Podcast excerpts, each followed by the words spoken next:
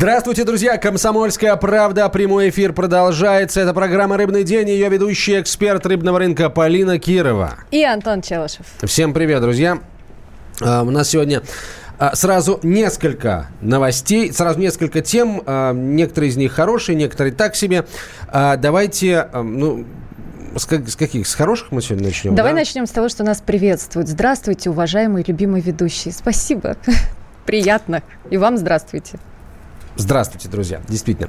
А, давай к новостям перейдем. Значит, э, у нас вообще, судя по всему, все хорошо в этом, в этом году с э, добычей. И эм, с добычей надо, чего? С добычей. Уточни, сейчас пожалуйста. уточню чего. И надо, надо полагать, э, стоит ожидать снижения стоимости э, рыбы. Ну, давай вот для примера. Э, общий объем добычи водных биоресурсов э, у нас к 1 августа ну, то есть это прям свежие-свежие данные, вот-вот, вот-вот-вот, свежие, uh-huh. вчерашние. 2 миллиона 960 тысяч тонн. И это на 3,5% выше уровня прошлого года. Казалось бы, на 3,5%, эм, на 3,5% это не очень много. Да? Но если эм, взять там по отдельным видам, самым интересным, да, самым, возможно, употребляемым, а самым перспективным, то получается, что все должно быть, э, все должно начать стоить дешевле. Ну вот, например, Иваси – и в оси, на которую мы все делаем большую ставку, да, рыб, рыбодобытчики, э, рыбпромышленники.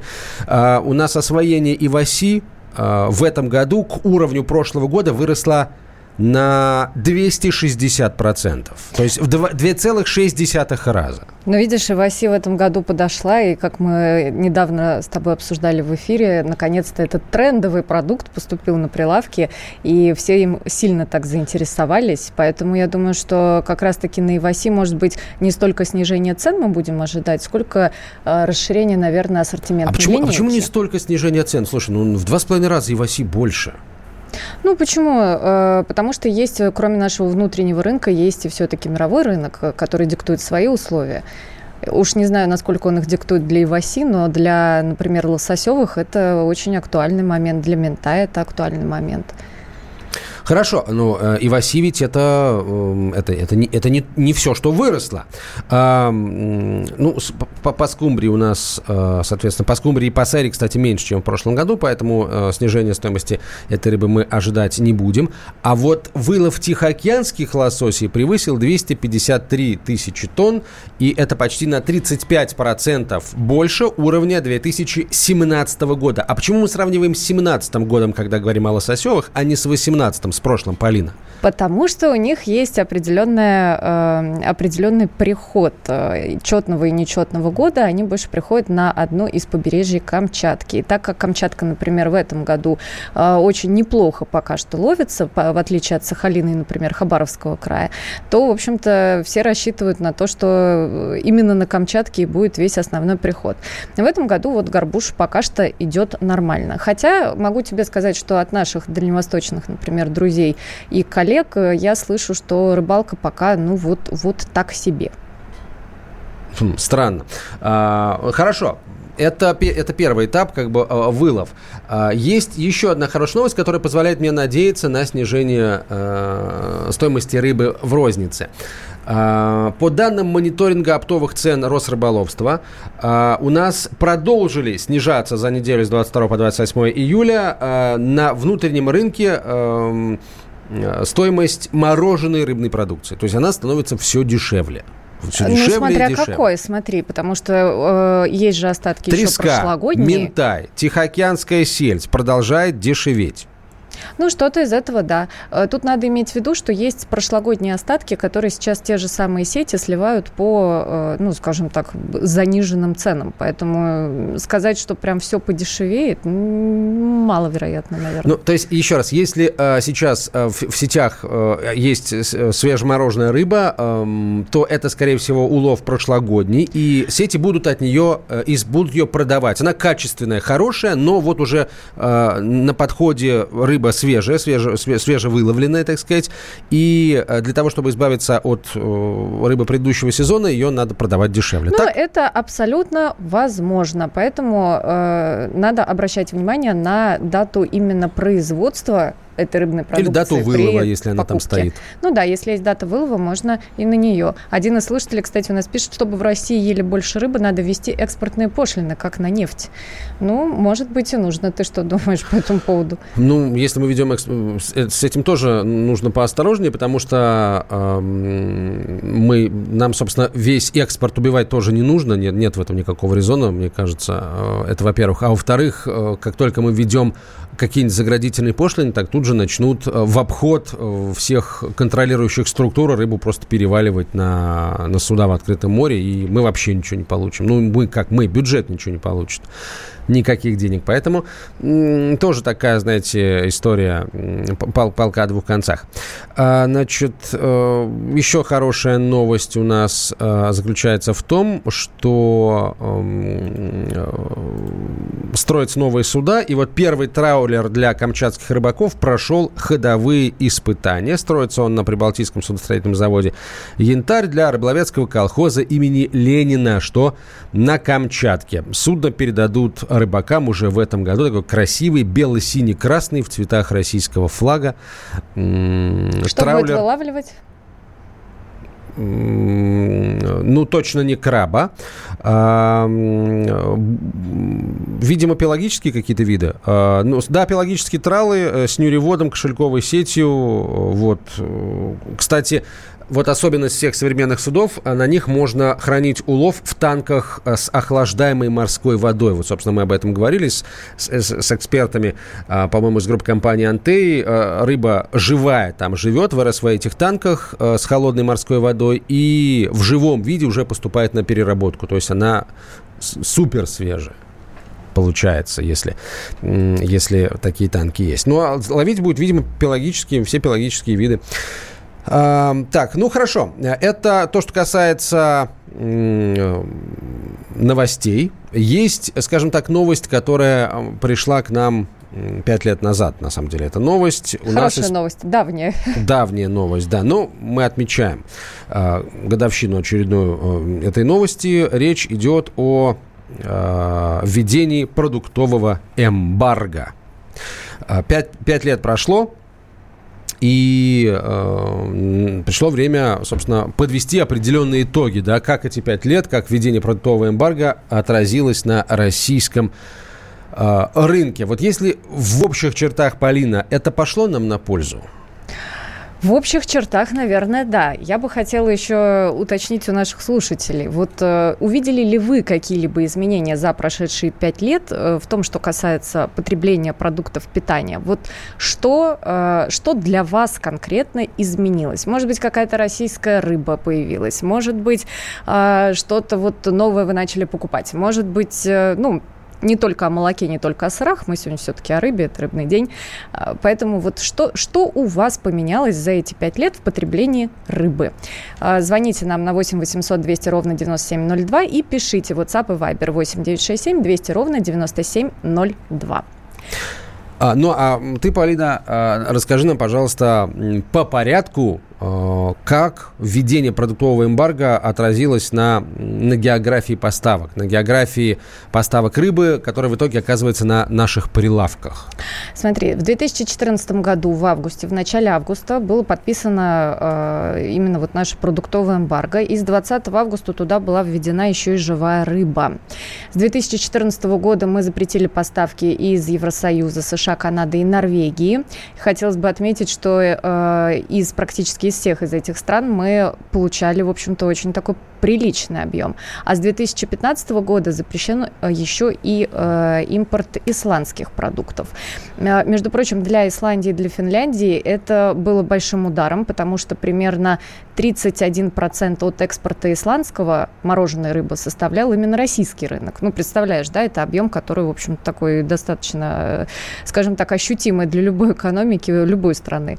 В Финляндии это было 32% от всего экспорта рыбы. А, поэтому это, конечно, ну, на них очень сильно повлияло. В России эмбарго в 2013 году, а, если считать от 2013 года, продукты, продукты которые были вот а, запрещены, это 13% примерно составили. Что у нас вообще случилось? Естественно, что импорт у нас сократился, но надо отметить, что он перераспределился. Если раньше у нас э, были поставки, например, на втором месте была Норвегия, то сейчас у нас э, на первом месте Чили, на втором месте это Фареры и на третьем уже идет Китай. Поэтому тут э, изменения есть, они большие, они на самом деле интересные, и внутренний рынок у нас по-другому начал себя чувствовать и реагировать, и производственники вообще иначе уже э, подходят ко всем вопросам. Поэтому у нас изменений очень много. Ну, все ли эти изменения хорошие, мы поговорим после короткой рекламы. Э, друзья, ждем ваших э, сообщений с рассказом о том, как ваши предпочтения в приобретении рыбы изменились с введением продуктового эмбарго пять лет назад. Вообще кто-нибудь чувствует, э, что, что чувствовал тогда, что что-то меняется, да, вот какая-то рыба пропала, какой-то стало больше. Потому что, ну, мне почему-то кажется, что в основном мы всегда покупали рыбу, рыбу российскую. Ну, может быть, э, я выдаю желаемое за действительно удивительное. Мы продолжим после короткой рекламы. Оставайтесь с нами.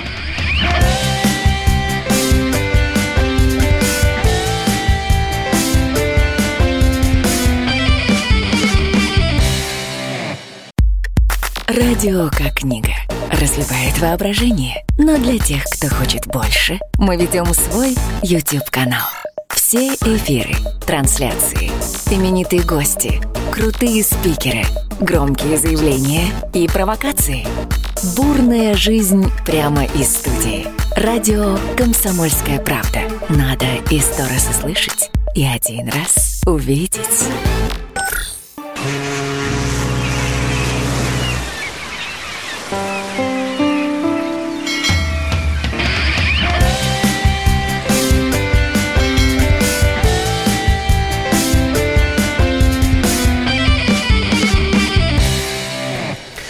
Продолжаем разговор о, обо всем, что касается э, рыбы в нашей стране, рыбы в нашей жизни. Присылайте свои сообщения в WhatsApp и Viber на 967 200 ровно 9702, 967 200 ровно 9702. Во Владивостоке появилась горбуша нового урожая. Внимание, 350 рублей за килограмм. А что так дорого?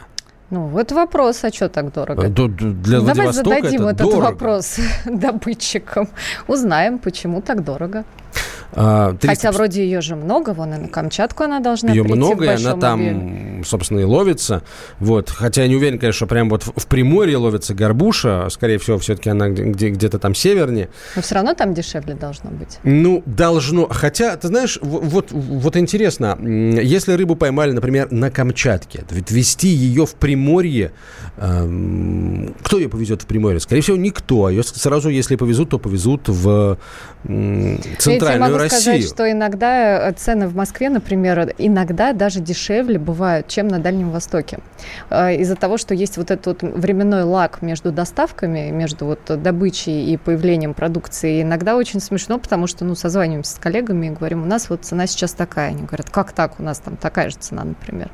А, кстати, один из наших слушателей пишет, что ничего не изменилось. Напомню, мы говорим про 5 лет э, продуктового эмбарго и про то, что поменялось у нас в стране с потреблением потреблением рыбы.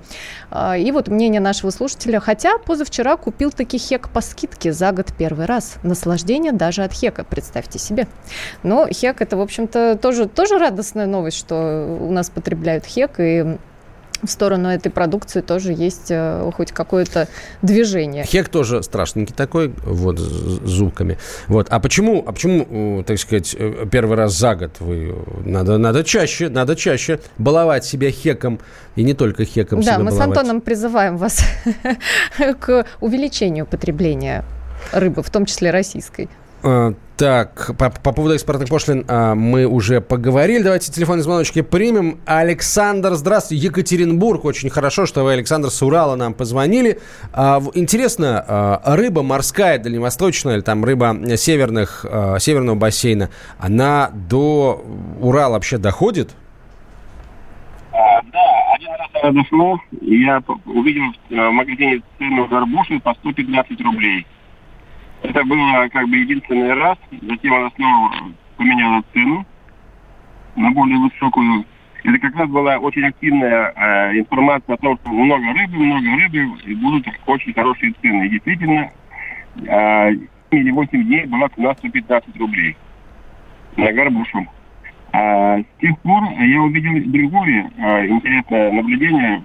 А, рыба, судак российского производства выросла в цене почти в два раза.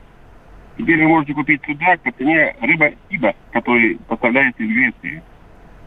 Mm. Слушайте, ну, судак. Э, на Урале судака мало где встретишь, а вообще ну, судака выбивают нещадно браконьеры. Судак считается рыбой э, такой диетической, деликатесной, и ну, вылавливают его со, со страшной силой, к сожалению, вот по поголовье поголовье сокращается, что там говорить-то. Вот поэтому Александр, судак а за пять лет вот, э, с 2014 года вы обратили внимание, может быть, на то, что больше российской рыбы на прилавках появилось? Может быть, вот ассортимент шире? Может быть, начали что-то новое есть из рыбы? Было у вас такое?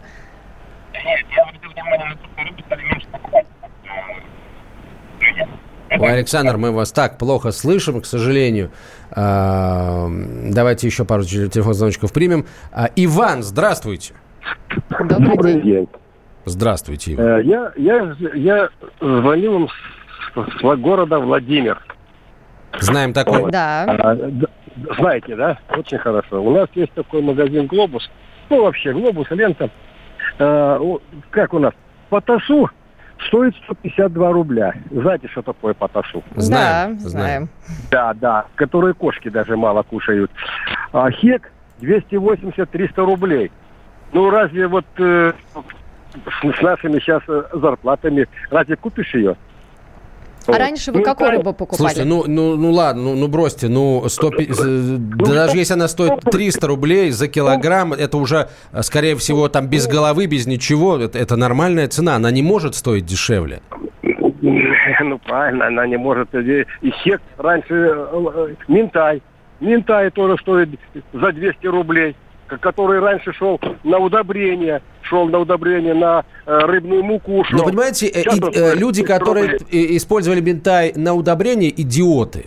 Вот, там, ну, правда. Потому, что, э, он не мог, понимаете, э, мы привыкли считать ментай, сор, он никогда не был сорной рыбой. Во всем мире ментаем детей кормили, а мы, понимаете, все ментай воспринимаем как еду а для кошек и для удобрений. Ну, Правда. Не стоит ждать, что рыба будет стоить там, 100, 100 рублей за килограмм. Не будет такого. Она не может столько стоить просто. Потому что э, если эта рыба выловлена там, в открытом океане, то очень скоро она вообще будет считаться э, экологической, э, экологической продукцией и, э, возможно, будет стоить еще дороже. Ну, это питательный, э, питательный формат. Другой вопрос, что вот за пять лет все-таки э, у нас, правда, изменилось многое. И, например, если раньше мы вообще не выращивали и, э, скажем так, не так много потребляли мидии и устрицы, я понимаю, что устрицы это, в общем-то, не такой народный продукт, да, но мидии это уж, в общем-то, мы все едим, мне кажется. До эмбарго устрицы мы не выращивали вообще, а мидии мы выращивали всего в объеме 100 тонн. Представляешь? То есть это... То есть ну, один заводик. То есть это, да, в Приморье это буквально вот, наверное, один, может быть, даже, я не знаю, ИП, который этим занимался и, скажем так, упражнялся вот на тему мидий.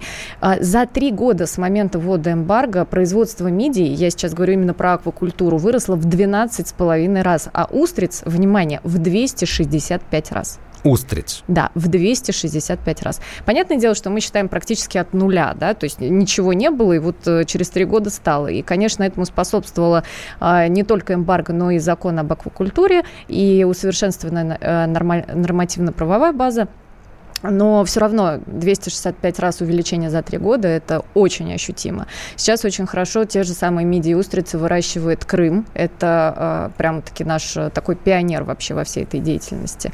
Э, и мидии сейчас на прилавках в основном уже, конечно, наши. Это приятно.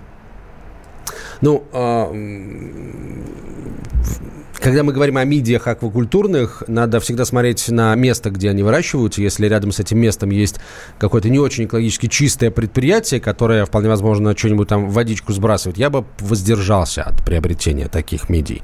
Вот, это говоря, ну, так говоря ты купишь о Крыме. китайские, а так ты можешь купить крымские. А, слушайте, я либо буду покупать качественные, либо не буду покупать никакие. Мне плевать они. Китайские. Когда, понимаете, когда речь заходит о моем здоровье, мне все равно, где это сделано. Если китайские будут лучше крымских, я буду покупать китайские. Тут не надо это самое.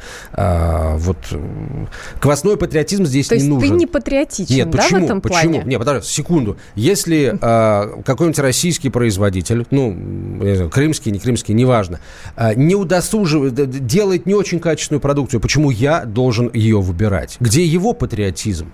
Почему он не э, выпускает качественную продукцию? Его патриотизм вырос в 12,5 раз за три года с, с Его, момента ввода эмбарго. Может быть, личный счет вырос 12,5 раз, но это я очень за него рад. А, Ну, мы, мы сейчас говорим, скажем, ну, гипотетические ситуации рисуем, да, я очень надеюсь, что все-таки наши производители будут э, выигрывать конкуренцию у зарубежных. Но если нет, то я в первую очередь патриот здоровья своей семьи. Вот, и мне все равно, откуда эта продукция а, приехала к нам. Если она лучше, я буду покупать ее. Вот, собственно, и все. А, по, по- по- по поводу рыбы и э, экологически чистых, э, списка экологически чистых продуктов. Минсельхоз прорабатывает вопрос о включении э, в законопроект об экологически чистой сельхозпродукции дикоросов определенных категорий парфюмерии и, внимание, рыбы. А, Разработанный Минсельхозом законопроект предусматривает разработку национальных стандартов, иными словами, ГОСТов, которые будут определять технические и технологические требования к экологически чистой продукции. При этом ранее предполагалось, что нормы законопроекта не будут распространяться на парфюмерию, на охотничью и рыбную продукцию, кроме аквакультуры. То есть на аквакультуру изначально хотели это дело Я правильно понимаю, что это вот наконец-то у нас будет такая государственная наклейка э, Да, условная, да, вот на упаковке? Экопродукция, да. Экопродукт. Это экопродукция по экогосту, которая вот сейчас разрабатывается. И рыба туда войдет. И, например, если есть где-нибудь эм, в северной части э, Тихого океана, неподалеку от наших берегов, какое-нибудь очень холодное, очень чистое место, где ловится ментай, вот этот ментай будет считаться там экопродукцией. Ну, если, конечно, он будет соответствующим образом выловлен и переработан.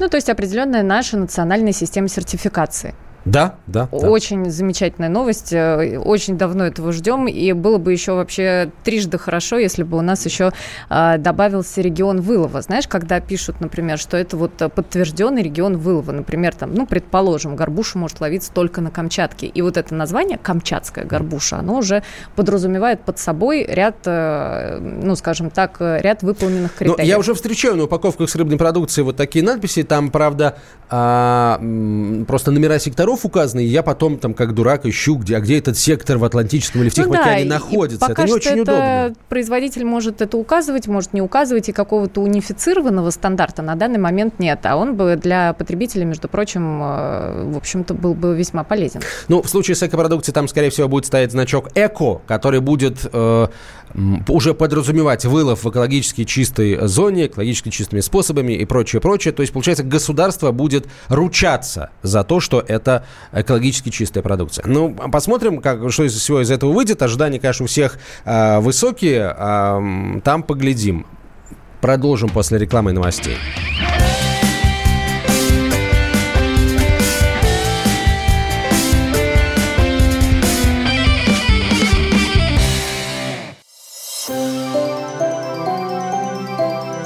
Комсомольская правда представляет.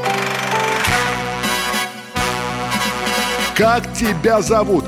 Давид Шнейдров Давид. Почему тебя назвали Давидом? Мама говорила, что звезда родилась. Давид, мы делаем тебе предложение, от которого невозможно отказаться. Синяя или красная таблетка?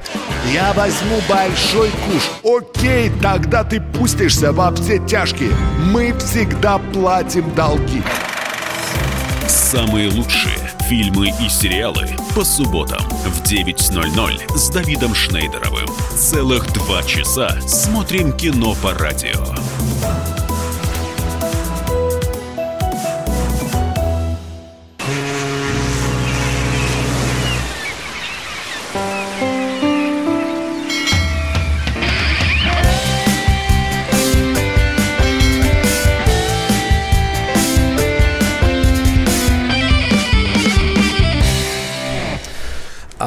Продолжаем разговор о рыбе. Друзья, нам тут э, пишут люди, за что вам, дорогие люди, большое спасибо. Во-первых, прислали колоссальное, э, там, огромное, огромное сообщение про то, что в Китае Кока-Кола будут продавать в качестве средства для прочистки труб. Мне кажется, это какая-то, это, мне кажется, это утка. Вот. Э. А, это, конечно, очень актуальная, да, информация, особенно на программе «Рыбный день». Ну, ладно, неважно. А, вот, вот сообщение толковое. Тут вам позвонил сейчас мужичок-халявщик из Владимирской области по поводу цен на рыбу. В том же, например, «Глобусе» вы очень хорошо ему, вы, то есть мы с тобой, Полина, хорошо ему разъяснили по поводу мента, и это разъяснение показало, что человек не разбирается, а лезет в своей позиции. Времена тяжелые, каждый пытается показать себя знатоком и докой во всех делах. Хотя в том же магазине шикарный выбор рыбной продукции, тут вам и свежая, и замороженная, и живая есть. Вау! И там разные теркообразные и прочее, прочее, прочее. У нас наступило время, когда можно теперь выбирать. Так что главное, чтобы был достаток. А так есть что выбрать на любой вкус. И еще главное не быть халявщиком, потому что любая работа, любая продукция стоит денег. На халяву жить не получится, пишет Валентин. Вот, знаешь, совсем соглашусь, кроме одного. Если бы повсеместно в каждом магазине был выбор и дешевый, и дорогой рыбной продукции, вот ты выходишь из дома, и у тебя есть магазин дискаунтер, есть средний ценовой сегмент и премиалка. Вот если бы рядом с каждым домом было э, из чего выбирать, тогда да. Вот тогда это было бы абсолютно необоснованно. Слушай, я вообще, мне вообще не нравится, когда мы говорим э, вот э, дешевый сегмент. Ну, понимаешь, мне кажется, мы не должны называть рыбу дешевой, потому что в, слов, в этом э, слове дешевый на русском языке, в русском языке есть очень м, такой достаточно сильная, сильная отрицательная коннотация. Э, дешевая. Вот дешевая, значит, не очень хорошая. Даже если там, условно говоря, ментай, ну, которого много. Доступный. Вот доступный может быть, да. А, есть, например, ментай, который дешевле а, лососевых а, а он действительно дешевле лососевых, но это не значит, что он хуже лососевых, а по ряду показателей он лучше лососевых, да, по а, сбалансированности, например, а, микроэлементного состава, ну, условно говоря, а сайр это уж точно, а, то, я имею не сайр, точнее, а сардины и васи лучше совершенно любой, другой рыба по сбалансированности микроэлементного состава. Ну, э... И она при этом намного дешевле лососевых. Ты знаешь, кстати, по поводу лососевых. Вот э, мы говорим сегодня об эмбарго, о том, что пять лет уже, вот как мы ввели ограничения на импорт ряда продуктов, в том числе и рыбы. В 2018 году производство аквакультурной форели и семги в Российской Федерации выросло на 20%. Лидирующую позицию занимает Северо-Западный федеральный округ, это 58,7 тысяч тонн. А, но отмечают, что из-за высокой цены доля потребления этого сегмента не такая большая, и не так сильно она растет.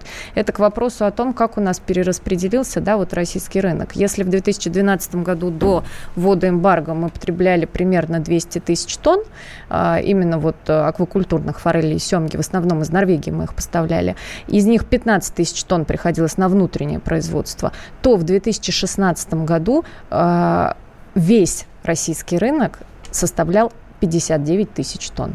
То есть это практически в 4 раза меньше.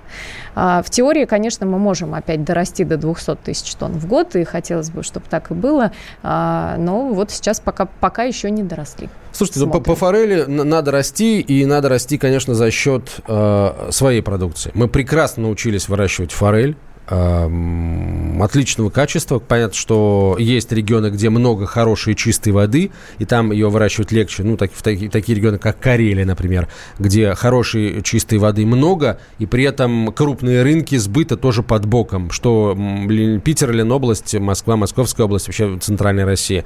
Поэтому я думаю, что будем расти по форели, будем расти за счет э, собственного производства. Это прекрасно. Ну вот, кстати, о ценах. Э, Евгений нам пишет пишет, как вы думаете, ментай в магазине должен стоить дороже кур?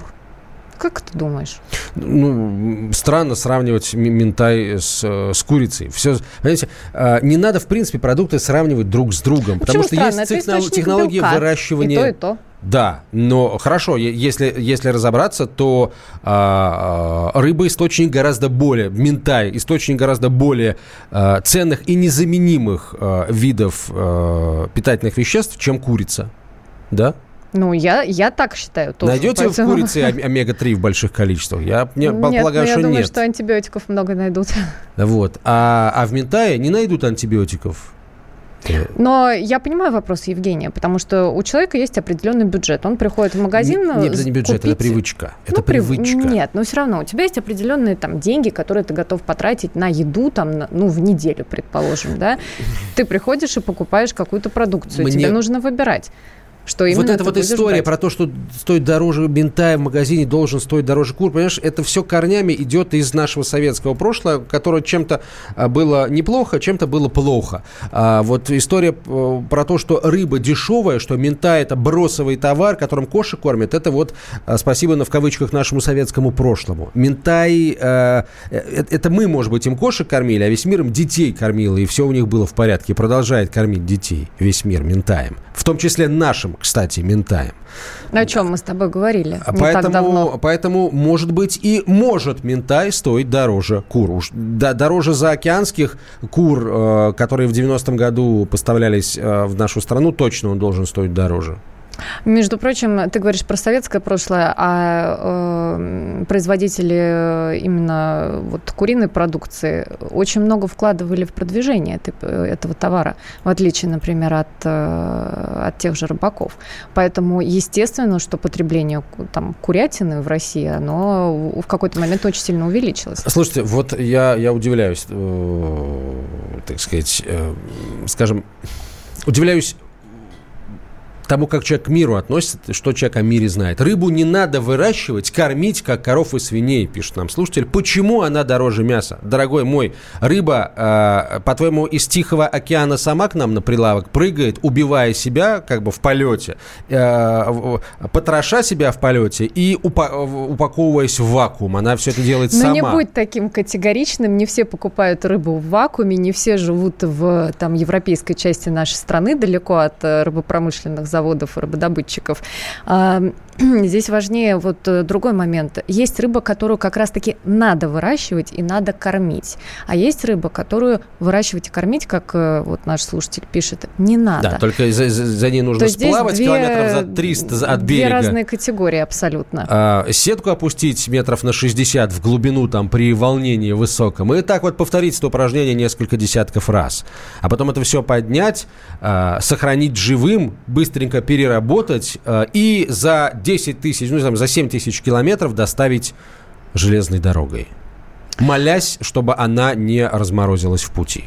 Ну вот да, если, если только молясь. А так нет, да, кормить ее не надо, нет, выращивать ее не надо. Ну, у рыбы, да, у рыбодобытчиков, я здесь соглашусь с тобой, у рыбодобытчиков э, своя достаточно тяжелая э, часть работы, которую они делают, и обвинять их там во всех смертных грехах тоже абсолютно некорректно. Так же, как и обвинять ритейл в том, что он делает какую-то там э, невозможную наценку, я тут э, периодически слышу. А ритейл ее вот делает вот интересные, интересные э, истории. Естественно, что ритейл это тоже э, бизнес-процесс бизнес-процессы. Бизнес-процессы должны зарабатывать. Естественно, что ты не можешь купить товар за 100 рублей и продать его за 98 рублей, если только это не какая-то суперакция. А, но, э, опять же, когда говорят там какие-то, ну, абсолютно невозможные цифры приводят там из серии 200%, 300%, на рыбу такой наценки нет, абсолютно. Вот, Полин, э, э, объясни, пожалуйста, слушателям, человек жалуется, несколько дней назад купила ментай, после разморозки пришлось буквально выжимать, при этом у половины половины рыб вместо мяса была каша под кожей. Можете ли вы пояснить, что это? Да, это либо перемороженная рыба, либо рыба, которая была повторно заморожена. У нее нарушается структура мяса, и она как раз-таки при разморозке становится вот такой кашеобразной. Более того, вполне возможно, что это, э, ну, сложно сказать, не видя да, эту продукцию, но э, вполне возможно, что это была продукция с искусственным увеличением веса. Это когда путем инъектирования э, добавляются такие желирующие компоненты, которые вроде как снаружи не видно, рыба красивая, да, а внутри как раз вот э, после э, разморозки э, именно такая бурая жижа оттуда вытекает, и такая кашеобразная рыбка остается. Обычно Назовите это мне, пожалуйста, магазин, где вы это бы... купили. Назовите, пожалуйста, магазин, где вы это купили, и производителя, который мы был указан выйдем с Антоном с проверкой. Вот. Ну, нет, мы должны знать, потому что это может быть ошибка как производителя, так и магазина, который это дело э, продает? Ну, нет, если мы говорим об увеличении веса, обычно это э, вопрос к производителю. Ну да, я говорю, это либо производитель, либо продавец. Поэтому называйте, пожалуйста, магазин. Если успеете, присылайте нам его название, а, регион и, и, и прочее, прочее. У нас на Урале в начале почти всю рыбу вы, вы, выловили неводами, а потом отравили и убили все озера, пишет рыбак Константин. Ну, э, мы про озера тоже, тоже э, поговорим. Вот-вот-вот Искандер Авильевич пишет. Спасибо вам большое, Искандер Авильевич. Рыба дешевая. Хоть раз ты в море выходил, наивный а, пишет Искандер И поддерживает да. Антона. Ну, конечно. Этим сообщением.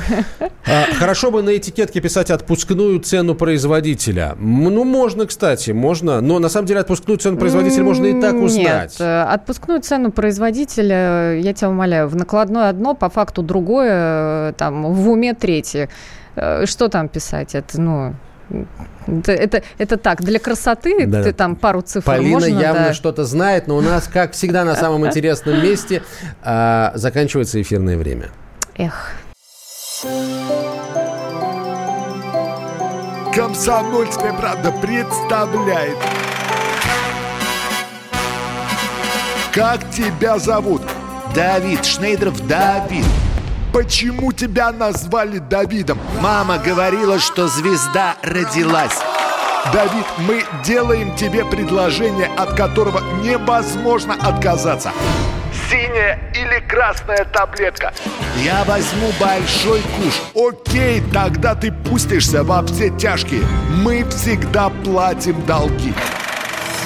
Самые лучшие фильмы и сериалы по субботам в 9.00 с Давидом Шнейдеровым. Целых два часа смотрим кино по радио.